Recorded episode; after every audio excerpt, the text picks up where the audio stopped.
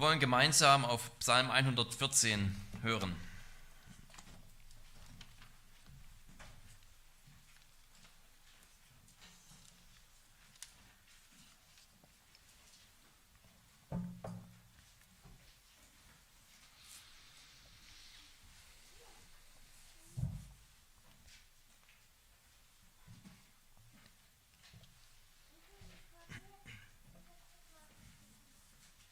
Als Israel aus Ägypten zog, das Haus Jakob aus dem Volk fremder Sprache,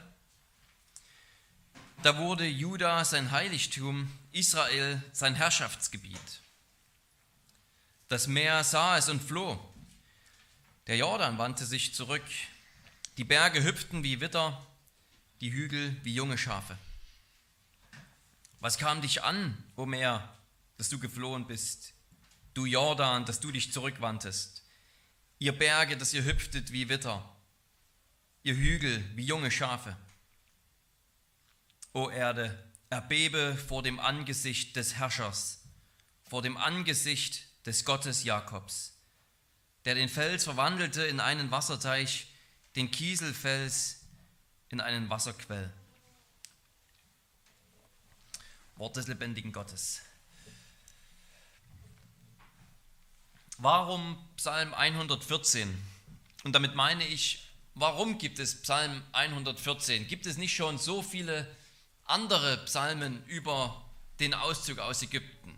Fragen wir uns vielleicht sogar manchmal, wenn wir wieder einen solchen Psalm hören und wieder einen solchen Psalm lesen und in der Predigt hören, was dieser Psalm jetzt noch beizutragen hat, was wir nicht schon an 10, 15 anderen Stellen gelesen haben, was wir nicht schon längst alles wissen? Nun, ein Ziel, was ich immer damit verfolge, wenn ich durch die Psalmen predige oder wenn ich einen Psalm predige, ist auch, dass sozusagen dieser Psalm für uns in dem Sinne wie in den aktiven Wortschatz aufgenommen wird. Der passive Wortschatz ist ja die Worte, die man versteht, aber die man eigentlich nie benutzt. Der aktive Wortschatz ist die, die man regelmäßig selber auch benutzt.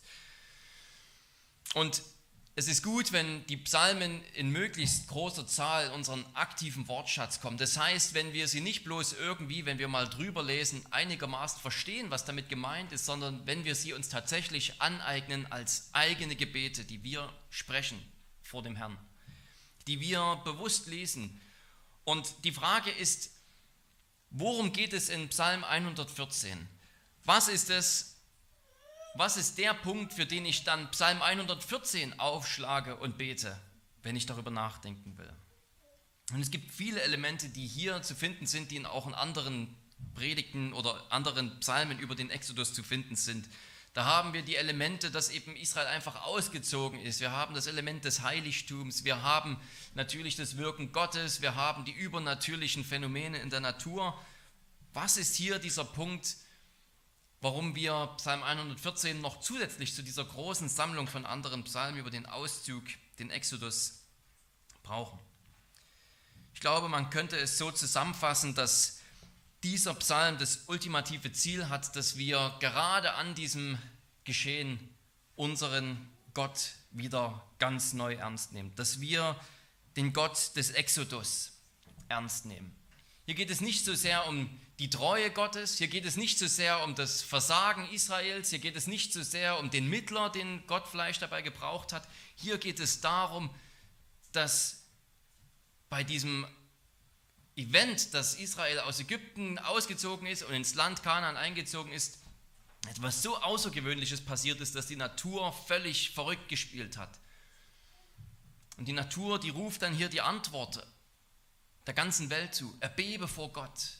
Erkenne den, der hier mitgezogen ist, als Israel gegangen ist. Und erkenne, dass es der Gott ist, vor dem die ganze Welt, auch wir, erbeben sollen. Und das passiert uns hoffentlich auch wieder neu durch diese Predigt. Erbeben wir noch vor unserem Gott? Sind wir noch verwundert, erschrocken, verblüfft? Sind wir vielleicht manchmal geängstigt, wenn wir darüber nachdenken, wer Gott eigentlich ist und wie er eigentlich ist, was er getan hat? haut es uns noch von den Socken sozusagen, wenn wir darüber nachdenken, wie der Gott, der Himmel und Erde geschaffen hat, in die Geschichte eingegriffen hat, mitten hineingekommen ist in die Geschichte beim Volk Israel und dann natürlich noch viel mehr bei der Menschwerdung des Sohnes Gottes. Sind wir hier noch erschrocken, was für ein Gott das ist? Und dieser Psalm, der kann hoffentlich seinen Teil dazu beitragen, dass wir wieder neu im besten Sinne des Wortes erbeben. Psalm 114 gehört zu der Gruppe von Psalm 113 bis Psalm 118, die traditionell von den Juden bei jedem Passafest gesungen wurden, wo man ja über den Exodus, den Auszug aus Ägypten nachgedacht hat. Bei jedem Passafest wurden diese Lieder eben an diesem Abend gesungen, während man dann das Passalam geschlachtet und beziehungsweise gegessen hat. Und in einer jüdischen Tradition zum Passafest heißt es an einer Stelle, in jeder Generation muss sich der Mensch so sehen, als hätte er Ägypten persönlich verlassen, wie es heißt in Exodus 13, und du sollst an jenem Tag zu deinem Sohn sagen, das ist es, was der Herr für mich getan hat, als ich aus Ägypten auszog. In jeder Generation muss jeder Mensch sagen, das hat der Herr für mich getan und nicht, das hat der Herr für meine Vorväter getan. Dieser Psalm nimmt uns hinein, ist ein wunderbarer Psalm genau für ein solches Ereignis wie das Passafest, dass er uns hineinnimmt, damit wir wieder neu merken, der Gott des Exodus, das ist unser Gott. Wir waren bei diesem Auszug aus Ägypten nicht vorbei, nicht dabei. Aber dieser Gott, von dem hier gesprochen wird, wegen dem die ganze Welt verrückt spielt, das ist unser Gott. Und wir feiern natürlich mit der Auferstehung Jesu einen noch größeren Exodus, der durch den Tod gegangen ist, anstatt nur durchs Meer ins ewige Leben hinein, statt nur ins Land Kanaan. Lasst uns also diesen Gott wieder völlig ernst nehmen, erbeben und ihm vertrauen. Psalm 114 besteht aus vier Strophen, immer jeweils aus zu zwei Versen. Vier Strophen, die jeweils aus zwei Versen bestehen und aufeinander aufbauen und immer ein sehr paralleles Muster haben. In Strophe 1 wird erwähnt, dass das Haus Jakobs aus Ägypten ausgezogen ist, in Vers 1, und dass es dann in das Land Israel eingezogen ist, in Vers 2. In der zweiten Strophe spiegelt sich das Gleiche wieder nur aus der Perspektive der Natur. In der dritten Strophe wären dann, also da haben wir in Vers 3, dass das Wasser Platz macht und in Vers 4, dass dann die Berge des gelobten Landes springen und hüpfen wie junge Schafe und Widder. Und in der dritten Strophe geht es um die gleichen Elemente, aber hier werden die Elemente der Natur sozusagen ausgefragt, warum sie sich so eigenartig verhalten. Was ist der Grund für ihr unnatürliches Verhalten? Und in der vierten Strophe kommt dann die Antwort, erbebe vor dem Herrn Erde. Mit diesem Überblick können wir also jetzt schon gut einsteigen und wollen gleich zu Beginn mit der eigentlichen Frage beginnen, die dieser Psalm ja aufwerfen will. Wer kommt da überhaupt? Wer ist es, der da kommt? Ganz offensichtlich, das steht ja außer Frage, geht es um den Auszug des Volkes Israel aus Ägypten, aber gleich danach kommt eben schon die erste große Frage, die von den Auslegern diskutiert wird. Geht es hier um Gott mehr oder geht es hier um Israel? Und die allermeisten Ausleger sind sich darin einig, dass hier eindeutig von Gott die Rede sein muss. Das Zeugnis der Schrift bestätigt das natürlich und warum sonst sollte die Natur so verrückt spielen? Und theologisch gesehen ist es völlig richtig, aber ich denke, dass es gerade zur Pointe des Psalms gehört, dass hier eine Spannung aufgebaut werden soll, indem es scheinbar zuerst um Israel geht und man sich fragt, warum verhält sich das Meer so komisch wegen dieses Volkes? Dagegen, dass es hier um Gott geht, sozusagen in erster direkter Beziehung, spricht schon dieser einfache Fakt, dass im, ganz am Anfang das Wort Sein benutzt wird. Juda kam in sein Heiligtum und das Wort sein, also dieses Pronomen, das muss sich immer auf etwas beziehen, was vorher schon erwähnt wurde. Aber Gott wird zuerst in Vers 7 erwähnt.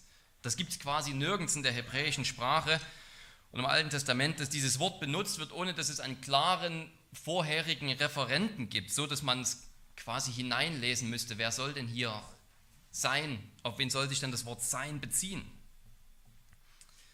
Und es gibt auch ein klares Bezugswort, was sich aus dem natürlichen Lesefluss ergibt, das Haus Jakob. Das Haus Jakob ist ausgezogen und Juda wurde sein Heiligtum. Und in Vers 4 heißt es dann, das Meer sah es in unserer Übersetzung. Was hat das Meer gesehen?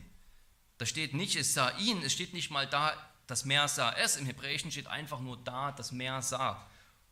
Und das ist auch etwas sehr Unübliches, weil man ja denkt, das Meer sah, irgendwie muss noch ein Objekt kommen, das das Meer eben mit, äh, gesehen hat, mitbekommen hat. Aber es bleibt sozusagen hier offen. Das Meer sah etwas und hat die Flucht ergriffen. Was ist da los? Wer ist da gekommen, dass das Meer irgendetwas gesehen hat und zieht sich einfach zurück? Diese Ungewöhnlichkeit ist gerade Teil der Spannung. Wer kommt da eigentlich? Wir, sollen, wir wissen natürlich, theologisch gesehen und aus dem Buch Exodus, es ist Gott, aber dieser Psalm, der will uns sozusagen hineinnehmen, mit in die Geschichte und will es uns vor Augen malen, ganz dramatisch. Bevor wir also sagen, ist doch völlig klar, es geht um Gott, sollen wir sozusagen mit diesem Psalm die Dramatik mitempfinden. Also ich denke, dass es hier in Vers 2 wirklich um das Haus Jakobs geht. Juda und Israel stehen also für das geografische Land für das Land Kanaan.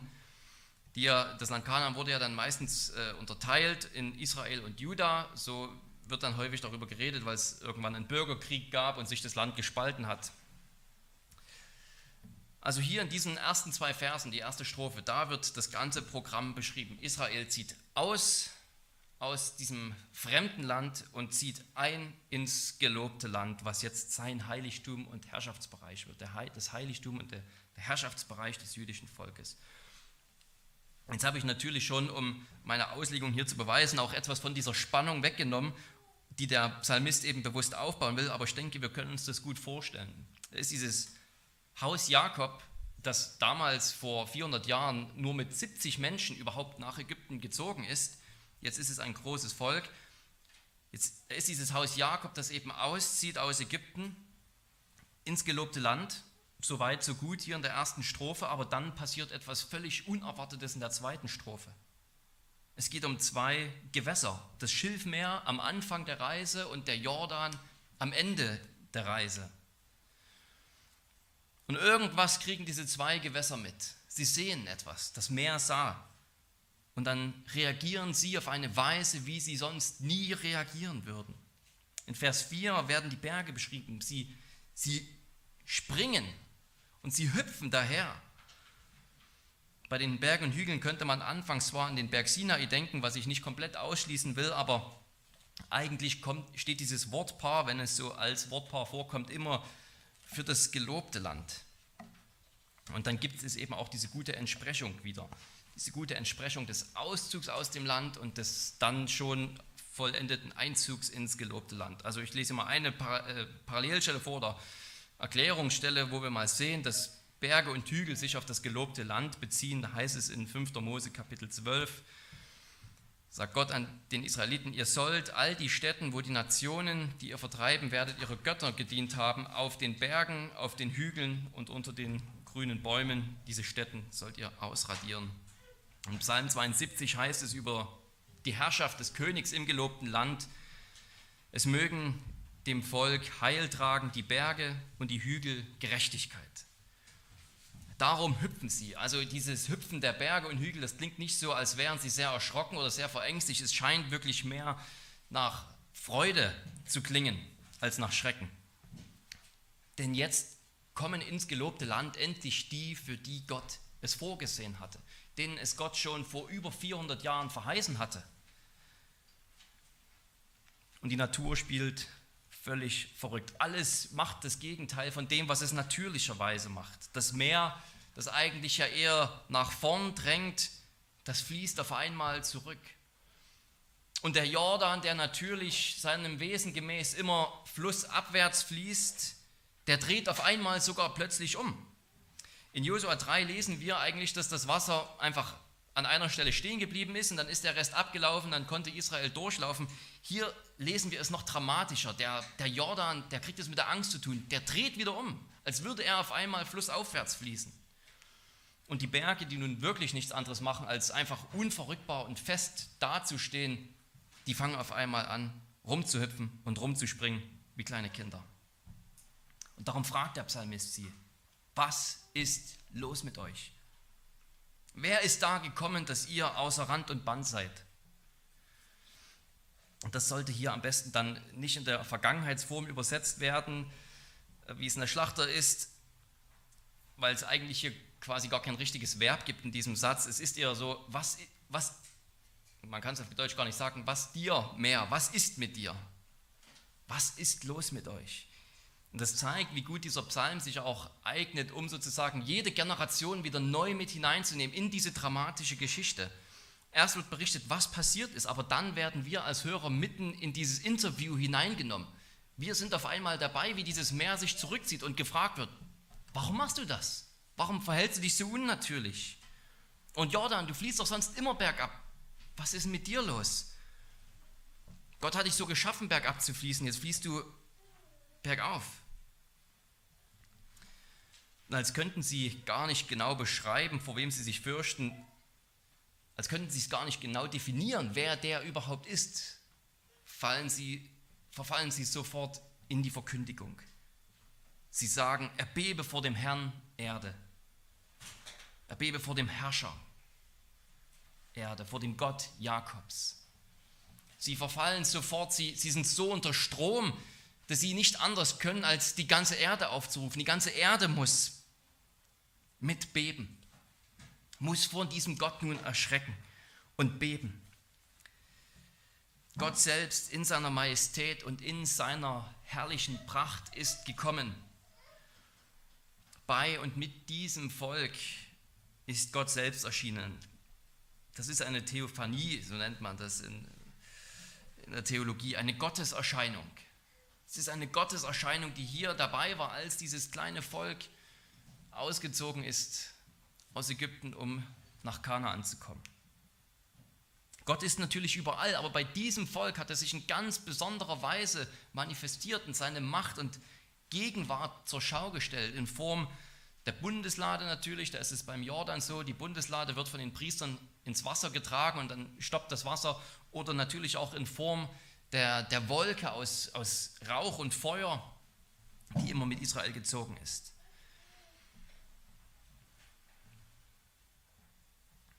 Und hier in Vers 7 kommt also zum ersten Mal dieser, kommt zum ersten Mal Gott zum Vorschein. Er ist bei seinem Volk gewesen. Er ist der Grund, warum alles so verrückt gespielt hat. Wen hat das mehr gesehen, als es eine Menschengruppe gesehen hat, die nach außen ganz und gar nichts Außergewöhnliches war?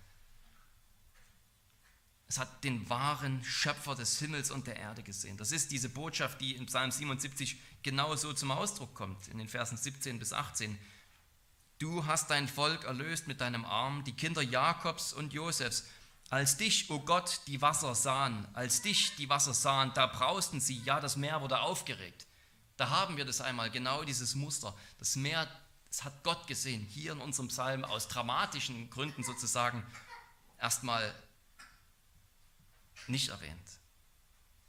Als Israel aus Ägypten lief, da lief eben nicht nur ein Volk wie jedes andere durch den Nahen Osten, sondern der Schöpfer selbst durchschritt die Meere. Und der Schöpfer, der mit seinem Volk eingezogen ist in das gelobte Land, hat dieses Land zu seinem Heiligtum gemacht zu seinem Herrschaftsbereich. Darum springen und hüpfen die Berge. Darum in Vers 7 diese Schlussfolgerung, dass die ganze Erde beben muss. Nicht nur das Land, denn innerhalb der Logik des Psalms ist ja nun das Volk Israel schon ins Land gezogen und die Berge, die, die Berge des Landes geben selbst diese Antwort mit. Die Berge selbst des Landes Kanaan, sie sagen, die ganze Erde muss hüpfen, muss beben. Sie soll von Gott verwandelt werden. Und das ist, ja, das diese erstaunliche Botschaft von, dass von diesem kleinen Volk Israel, von, dieser, von der Gegenwart Gottes bei diesem Volk, die Natur hier schlussfolgert, es kann eigentlich nicht anders sein, als dass irgendwann die ganze Erde zu beben anfängt, weil dieser Gott wiederkommen wird. Weil dieser Gott die ganze Erde zum Beben bringen will. Weil dieser Gott die ganze Erde zu seinem Heiligtum machen will. Es ist erstaunlich, ja, wenn wir dann diese, diesen Sprung in der Geschichte machen, einige Jahrhunderte wahrscheinlich vor, bis zu Jesus, der selbst beim letzten Passafest am Abend vor seiner Kreuzigung genau diesen Psalm gesungen hat und sich genau mit hineinversetzt hat und diese Frage gehört hat, was ist los mit dir? Wasser und Jordan und Berge, dass ihr so springt und wie verrückt seid. Die Erde soll beben, weil Gott kommt, der sein Volk drängt aus dem Felsen. Und Jesus hat diesen Psalm gebetet in dem Wissen, dass er derjenige ist, durch den die Erde wieder neu beben würde, weil er als König über die ganze Welt kommt. Dieser Psalm bewegt sich von Israel hin zu aller Welt. Und diesen zweiten Punkt, den wollen wir uns im, als zweites hier anschauen, wie es sozusagen durch Jesus nun eine zukünftige Perspektive bekommt, die uns alle betrifft, wo wir alle hoffentlich mitbeben. Dass wir erbeben und vertrauen, zweitens. Es ist natürlich ganz klar, dass dieses Erbeben der Schöpfung zu einem Erbeben der Menschen übergehen muss, dass es quasi ein Bild ist. Aber obwohl es Bilder sind, muss uns natürlich klar sein, dass erstens die Natur ja wirklich reagiert hat. Also die Berge sind nicht gesprungen, aber das Meer hat sich wirklich geteilt, der Jordan ist wirklich stehen geblieben. Und darum verwundert es auch nicht, dass, wenn Jesus kommt, die Natur wieder verrückt spielt. Als Jesus am Kreuz hing, da war die Sonne für drei Stunden verfinstert und eine Finsternis im ganzen Land. Als Jesus gestorben ist, da riss ohne menschliches Zutun der Vorhang im Tempel einfach entzwei. Niemand war da, kein Mensch hat angefasst und doch ist dieser Vorhang, der den Weg ins Heiligtum versperrt hat, einfach zerrissen worden, komplett. Als Jesus gestorben ist, da bebte die Erde. Und am dritten Tag geschah wieder ein großes Erdbeben. Denn ein Engel des Herrn kam aus dem Himmel herab und ist hinzugetreten, um den Stein vor dem Grab wegzurollen und sich darauf zu setzen. Matthäus 28. Und dann ist unser Herr auferstanden von den Toten, aus diesem Grab herausgekommen, nach dem Beben. Gott hat also noch einen Auszug bewirkt durch das Sterben und das Auferstehen Jesu. Die Schrift verbindet ganz eindeutig und explizit den Durchzug durch das Schilfmeer mit dem Tod und dem Auferstehen Jesu. Es ist ein ganz klares Muster, das sich immer wieder findet. Es sind Vorbilder, es sind sozusagen Muster von einem noch größeren Auszug, der durch Jesus stattgefunden hat. Und wie im Psalm, im Psalm 114 wird das Meer gefragt, was ist los mit dir, dass du fließt? Und die Antwort lautet, der Herr ist gekommen. Und so fragt die Schrift dann auch den Tod in 1. Korinther 15, Tod, wo ist dein Sieg? Was ist los mit dir? Du tötest niemanden mehr. Hast dir einfach einen entwischen lassen. Wo ist dein Sieg? Tod, wo ist dein Mordinstrument, die Sünde? Und die Antwort lautet, die Paulus gibt in 1. Korinther 15, Gott aber sei Dank, der uns den Sieg gibt durch unseren Herrn Jesus Christus auf einmal, wie das Meer Platz gemacht hat für die Israeliten, macht der Tod Platz für uns. Es ist ein unglaublicher Gedanke. Wir wissen nicht, wie, wie lange wir leben. Vielleicht fahren wir heute noch nach Hause und wir, wir sterben. Vielleicht haben wir auch, auch noch 30, 40, 50 Jahre. Aber irgendwann kommt der Punkt, ob nun plötzlich oder auch ganz langsam, wo klar wird, Jetzt komme ich an dieses Meer. Jetzt komme ich an diesen Jordan. Und was wird passieren, wenn ich reingehe? Werde ich da drin ersäuft? Wird der Tod am Ende doch das letzte Wort haben und mich wegspülen? Nein, eben nicht. Eben nicht. Wie der Jordan stehen geblieben ist und sich das Schilfmeer gespalten hat, wird der Tod uns einfach durchlassen müssen. Warum? Weil ich so ein toller Kerl bin? Weil ich so fein gelebt habe? So viele gute Werke getan habe? Nein, es ist die gleiche Antwort wie im Psalm 114, weil Gott da ist. Weil Jesus schon durch diesen, dieses Meer gegangen ist. Und ich darf ihm folgen. Tod muss einfach Platz machen für dich, wenn du da sein wirst, wenn du ihn triffst. Wir können einfach hindurchgehen. Wir sterben natürlich noch leiblich gesehen, aber wir haben jetzt schon das Leben. Der Heidelberger sagt es auch gut, dass unser Tod, unser irdisches Sterben keine Strafe für unsere Sünde mehr ist.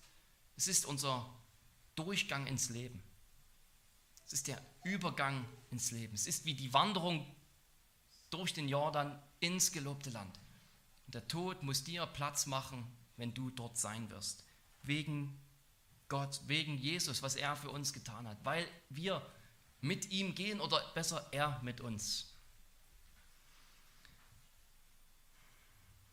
Können wir dann noch erbeben? Haben wir sozusagen einen geistlichen Seismographen, der noch ausschlägt, wenn von der Auferstehung die Rede ist? Sind wir dafür noch sensibel, dass das an den Kern unserer Existenz geht, wenn wir von der Auferstehung Jesu reden? Weil alle von uns an dieses Meer oder an diesen Fluss gehen müssen, an den Tod. Und dann können wir einfach fragen mit Paulus Tod, wo ist dein Sieg? Hast du jetzt nicht nur einen durchgelassen, mein Herrn Jesus Christus, jetzt musst du auch noch mich durchlassen und meine ganzen Brüder und Schwestern.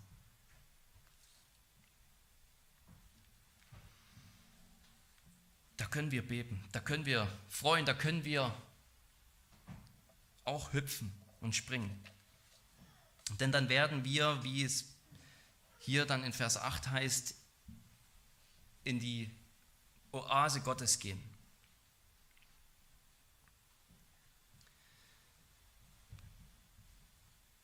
Betet den Herrn an in heiligem Schmuck. Erbebt vor ihm alle Welt. Sagt unter den Heiden, der Herr ist König. Christus ist König. Er ist unser König. Als unser König sitzt er in Gottes Gegenwart und regiert.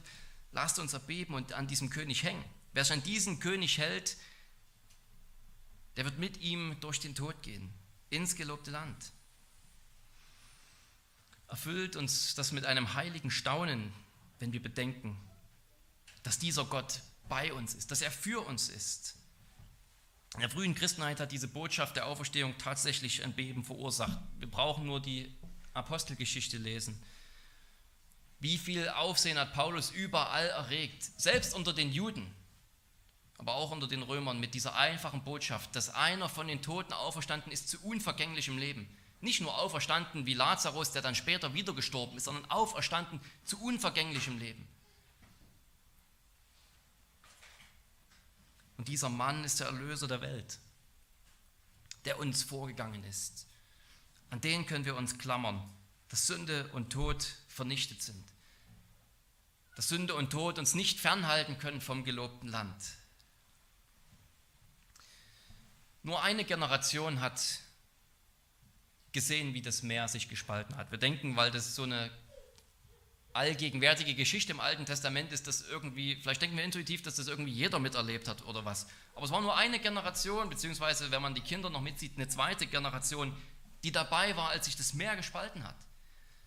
Es ist nur eine Generation gewesen, die, die gesehen hat, wie der Jordan auf einmal ausgetrocknet ist und sie trockenen Fußes durch diesen Fluss gehen konnten. Alle nachfolgenden Generationen durchleben dieses Ereignis nur, wenn sie sich sozusagen durch das Wort, wie Psalm 114, in dieses Ereignis hineinversetzen lassen, mitnehmen lassen, wenn sie zum Beispiel eben das Passa gefeiert haben. Die meisten Israeliten haben den Auszug nicht erlebt, wie die meisten Nachfolger Jesu seine Auferstehung nicht bezeugen könnten und miterlebt haben. Aber doch ist der Gott der Auferstehung unser Gott, immer noch. Lasst uns darum wie Paulus für die Gemeinde beten, dass der Herr uns die Augen des Herzens öffnet, damit wir erkennen, mit was für einer überwältigenden großen Kraft er unter uns, den Glaubenden, am Werk ist. Es ist dieselbe gewaltige Stärke, mit der er am Werk war, als er Christus von den Toten auferweckte und ihm in, den, in der himmlischen Welt den Ehrenplatz an seiner rechten Seite gab. Lasst uns darum beten, dass wir erkennen, mit welcher überwältigenden Stärke er immer noch heute an uns wirkt. Als Jesus nach Jerusalem eingezogen ist, da, da hat die Volksmenge gejubelt und geschrien. Sie haben gesagt, gepriesen sei der da kommt im Namen des Herrn. Friede im Himmel und Ehre in der Höhe. Und da waren viele Pharisäer, die mit, damit ein Problem hatten, die nicht wollen, dass so gebebt wird, dass so gehüpft wird, dass so gejubelt wird, wenn Jesus kommt. Und sie sagen zu, zu Jesus, Meister, weise deine Jünger zurecht. Kann doch nicht sein, dass die ja sowas rumschreien. Und Jesus sagt ihnen, ich sage euch, wenn diese schweigen sollten, dann würden die Steine schreien. Irgendjemand muss schreien, wenn der König kommt. Wenn nicht wir, dann macht es die Natur. Und die Natur im Psalm 114, die ruft uns dazu auf. Die Natur, die ist schon völlig dabei, verrückt zu spielen, wenn sie ihren Gott erblickt. So soll es auch bei uns sein. Dass wir Gott zujubeln, dass wir ihn preisen, dass wir rufen, dass der König gekommen ist, unser König. Und wir in seinem Gefolge mitziehen durch den Tod ins Leben. Das ist eine wunderbare Botschaft in den Versen 1 bis 7. Aber dann ist da jetzt zum Schluss noch Vers 8. Die Verse 1 bis 7 sind eigentlich schon so eine gute, gerundete Einheit, dass man sich schon fast fragen könnte, was Vers 8 nun wirklich noch beisteuert. Der den Fels verwandelt in einen Wasserteich, in den Kieselfels, in einen Wasserquell. Aber hier würde ich lieber mit Präsens, also mit Gegenwartsform übersetzen, der den Fels verwandelt in einen Wasserteich. Wie passt das da rein? Irgendwie ist es Teil der Beschreibung, wer Gott ist? Ja, aber hätte man vielleicht nicht etwas Erhebenderes wählen können, als nun nach diesen großen Naturereignissen jetzt hier diese Verwandlung? Nein, ich denke, Vers 8 ist wirklich ein, ein ganz wunderbarer Abschluss, der uns noch einmal auf ganz besondere Weise ermutigt. Verse 1 bis 7 sind ganz rund und stimmig, aber Vers 8 ist wie das Tüpfelchen auf dem i. Es ist die Kirsche auf der Sahnetorte, die wir noch genießen wollen. Thematisch ist natürlich Vers 8 ganz dicht bei dem Rest des Psalms. Es geht um einen Fels, wie um die Berge, und es geht um Wasser. Es geht hier sogar um einen Kieselfels. Da wird nochmal betont, wie besonders hart der ist. Und dieses Mal kehrt Gott es genau um. Nicht, dass das Wasser verschwindet wie vorher beim Jordan, sondern jetzt kommt das Wasser auf einmal, weil Gott es so will. Und das ist doch schon eine wunderbare Wahrheit, dass Gott in allen Umständen unseres Lebens immer genau richtig handeln kann und handeln wird. Wenn das Wasser im Weg ist, treibt er es weg. Wenn die Dürre da ist für das Volk Israel, dann bringt er es. Und wenn es sein muss, aus einem Felsen.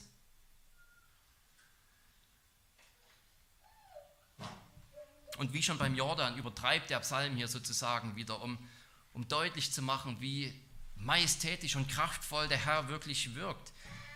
Es ist natürlich eine Anspielung auf dieses Ereignis, wo Gott tatsächlich das Volk Israel gedrängt hat, indem Wasser aus einem Felsen geflossen ist, was dann auch ein Bild ist für das Leben, das aus Jesus kommt. Aber hier passiert mehr als nur, dass Wasser aus dem Felsen fließt. Er verwandelt diesen Stein regelrecht in Wasser. Er quetscht diesen Stein aus, bis nichts mehr da ist und alles zu einem Teich geworden ist, zu einer richtigen Oase.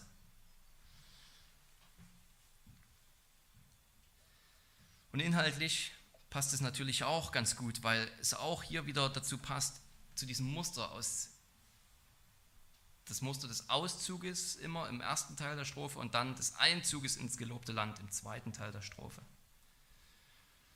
Vers 8, in Vers 7 kommt sozusagen hier wieder diese, dieses Aufrüttelnde, das Beben Gottes, das Erschreckende vielleicht sogar. Aber Gott will nicht einfach nur erschrecken, um allen Menschen Furcht einzujagen, sondern es ist dazu da, um uns wach zu rütteln und zu Jesus zu bringen, damit wir mit ihm ins Leben eingehen. Psalm 97 heißt es, die Berge zerschmolzen wie Wachs vor dem Herrn der ganzen Erde. Der Himmel verkündete seine Gerechtigkeit und alle Völker sahen seine Herrlichkeit. Auch hier macht er den Berg zum Wasserteich, zur Oase. Und im Psalm 41 beschreibt, beschreibt Gott diesen wunderbaren Zustand. Psalm 41, Verse 17 bis 18, diesen Zustand des Paradieses, der Oase. Die Elenden und Armen suchen Wasser und finden keins. Ihre Zunge verdorrt vor Durst. Ich, der Herr, will sie hören. Ich, der Gott Israels, will sie nicht verlassen. Ich lasse Ströme hervorbrechen auf kahlen Höhen und Quellen inmitten der Täler. Ich mache die Wüste zum Wasserteich und dürres Land zu Wasserquellen. Der Punkt ist, dass auch über so viele Verse, fast sieben Verse lang hier die Majestät Gottes dargestellt wurde. Und wenn es erscheint, dass wir sozusagen gerade unser Leben auf den Kopf gestellt bekommen, wie die Natur auf den Kopf gestellt wird hier durch das Wirken Gottes, sagt uns Vers 8 dann noch in einem völlig einladenden, sanften Bild, dass Gottes Macht und seine Herrlichkeit, seine Erscheinung immer zum Besten seines Volkes ist. Dass er nie einfach nur der Gewaltige ist, sondern dass er seine Gewalt und Souveränität zum Wohl seines Volkes einsetzt, um es ins Paradies zu bringen. Das gleiche Muster, das finden wir auch im Psalm 113, den wir jetzt gleich singen wollen. Der Herr, der thront oben, hoch erhaben über den Himmel und er sieht alles. Und was macht der Herr, der so erhaben thront und über alles eingreifen kann, in alle Geschehnisse der Welt? Den kleinen Menschen, der im Staub sitzt, den hebt er empor. Und die unfruchtbare Frau, die macht er zur fröhlichen Mutter, heißt es im Psalm 113. Es ist der gewaltige Gott, der aber all seine Gewalt und Herrlichkeit nicht nur zum Erbeben der Welt einsetzt, sondern dazu, denen, die bei ihm Zuflucht suchen, den Armen, den Schwachen, die Geistlichen bankrott anmelden, zu helfen und zuzusprechen und sie zu versorgen und zu führen, den ganzen Weg, bis sie da sind. Vers 8 ist so, gerade wenn man meint, diesen Psalm verstanden zu haben und diesen Gott verstanden zu haben in seiner Gewalt, in seiner Macht, der mich zum Beben bringt, dann kommt dieser Nachsatz, wo die Dinge fast nochmal nicht umgedreht werden, aber doch uns eine ganz neue, weitere Wahrheit über Gott entdecken lassen. Es ist der Gott, der versorgt, der Gott, der führt, der Gott, der seine Macht, mit der er das Wasser an einer Stelle stoppt, um die, die Hindernisse aus dem Weg zu räumen, gleichzeitig einsetzt, um uns in unserem Leben Tag für Tag zu führen. Er wird alle Hindernisse aus dem Weg räumen, damit du geistlich diesen Weg bis ans Ende gehst. Und er wird Tag für Tag beistehen mit seiner Versorgung, mit seiner Vorsehung und uns so lange versorgen und ernähren, bis wir wirklich an die ultimative Oase kommen, den neuen Himmel, die neue Erde. Lasst uns beten. Ein mächtiger Gott und Herr, du bist ein wahrhaft großer Gott. Du, du bist so erhaben, dass in dieser Schöpfung gar kein Platz für dich ist. Der Himmel und aller Himmel, Himmel können dich nicht halten. Wenn du die Erde besuchst, Herr, wenn du die Berge anrührst, so rauchen sie. Und wenn du auf deiner Erde einhergehst, dann bebt sie und alles, was in seiner Ordnung ist, wie du es geschaffen hast, spielt verrückt. Herr, wir bekennen, dass du der Allmächtige bist und dass du auch der Allmächtige bist in unserem Leben und über unserem Leben. Und wir rufen dich an, dass du in deiner Allmacht durch den Herrn Jesus Christus, den du zu unserem Heil geschickt hast, deine Allmacht zu unserem Besten einsetzt, wie du es verheißen hast. Du hast es schon so viele Tage und Jahre in unserem Leben bewiesen und einmal mehr wollen wir dich darum bitten, es auch weiter zu tun. Sei bei uns, wie es Jesus verheißen hat. Ich bin bei euch alle Tage bis ans Ende der Welt. Und wir wollen uns nicht fürchten, sondern gehen. Und wenn wir vor dem Tod selbst stehen und ihm begegnen, Herr, dann wollen wir uns vor dieser letzten großen Prüfung nicht ängstigen, Angst machen lassen, sondern im Glauben und im Vertrauen auf Jesus durchgehen da und durch alle Hindernisse und Schwierigkeiten unseres Lebens. Herr, wir sind in deiner Hand. Dir, dem dreieinen Gott, sei alle Ehre. Amen.